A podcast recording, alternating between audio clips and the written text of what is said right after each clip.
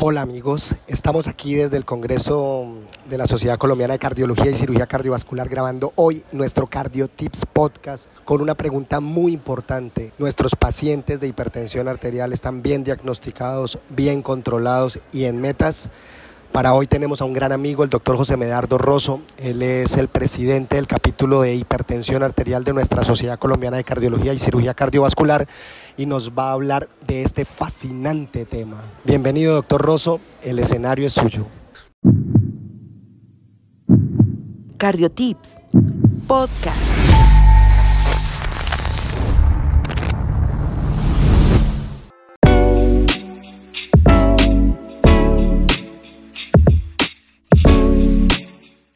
Buenas, eh, gracias eh, mi profesor y amigo Conta, doctor Conta, eh, por la oportunidad de poderme comunicar con la gente a través de tu podcast. Pues mira, una de las preocupaciones grandes que tengo yo como presidente del capítulo de hipertensión es la no aplicabilidad de los criterios de inicio de tratamiento en todas las guías. Eso se debe en gran parte a la confusión por las clasificaciones de cuándo una persona es hipertensa o no. Y todos creemos que solamente cuando se hace el diagnóstico de hipertensión arterial, ya sea utilizando la guía europea que dice que es más de 140-90 en el consultorio, es cuando debemos darle droga al paciente hay una discusión porque Estados Unidos dice que una persona es hipertensa a partir de 130-80, pero ellos no le dan tratamiento a todo el mundo que tiene más de 130-80. Eso generó una confusión para médicos generales, para internistas incluso para algunos cardiólogos. Y el objetivo es decirles que no se necesita tener 140 o 90 de presión arterial para iniciar tratamiento farmacológico. Lo que tenemos que tener en cuenta es que los individuos que están entre 130 y, 80, eh, y 139 y entre 80 y 89 sí pueden ser candidatos a recibir tratamiento farmacológico. Ahora, si somos más estrictos y acogemos la mayoría de las guías, serían los que están entre 135 y 139 y entre 80 y 89. ¿A qué individuos debo darle tratamiento farmacológico? A los individuos que tengan riesgo cardiovascular, ya sea moderado o alto, si uno utiliza las guías europeas o de Estados Unidos, pero si utilizas las guías de la CIAC, curiosamente, involucran ellos también a los pacientes de bajo riesgo siempre y cuando esos pacientes después de seis meses no bajen la presión de esos valores. Es decir, que tú podrías incluso darle tratamiento a gente con 135 o más de 80 si ese paciente no baja su presión arterial siendo de bajo riesgo. Para no enredar los muchachos, la gente que está entre 130 y 139 y 80 y 89 de presión sistólica y diastólica no es tan sana. Y hay que hacerle una estratificación de riesgo cardiovascular para poder decir si es de riesgo moderado o alto, muchachos, denle medicación de una vez.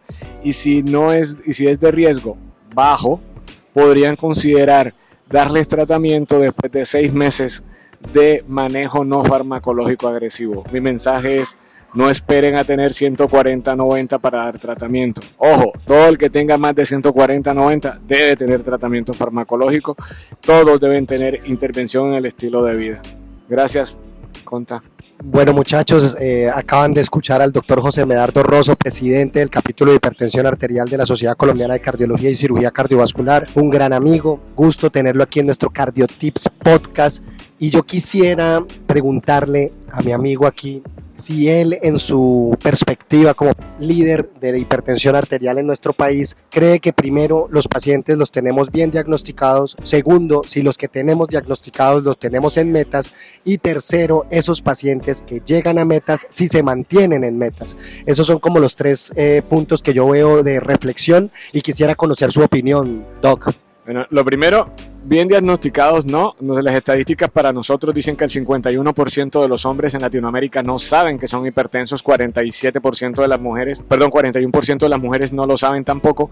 Y cuando se habla sobre ese grupo ya diagnosticado, cuáles están tratados, los hombres no alcanzan a ser el 30% y las mujeres apenas lo superan. Una vez los tratamos, viene el problema del subtratamiento. Este es el país donde la mayoría de la gente está registrada con un solo, un solo medicamento, donde eh, el promedio en el mundo es que requieran el 85% tres medicamentos o más y solo el 5% se controla con un medicamento. Es una locura, pero aquí tú ves pacientes manejados con un solo medicamento en gran mayoría. Lo otro, se combinan más los medicamentos, siendo yo que ya las guías dicen claramente que hay una combinación clásica que cubriría la mayoría de los pacientes, ACD, o sea, antagonista del sistema renina-angiotensina, calcio antagonista o diurético, combinar esos tres dependiendo de los perfiles, beta bloqueadores solo para hipertensión adrenérgica, que esto no es el tema de, de hoy. Y lo cuarto es sobre si se mantienen bien controlados, no se mantienen bien controlados, porque dejan a los pacientes con el mismo tratamiento, no se les hace seguimiento.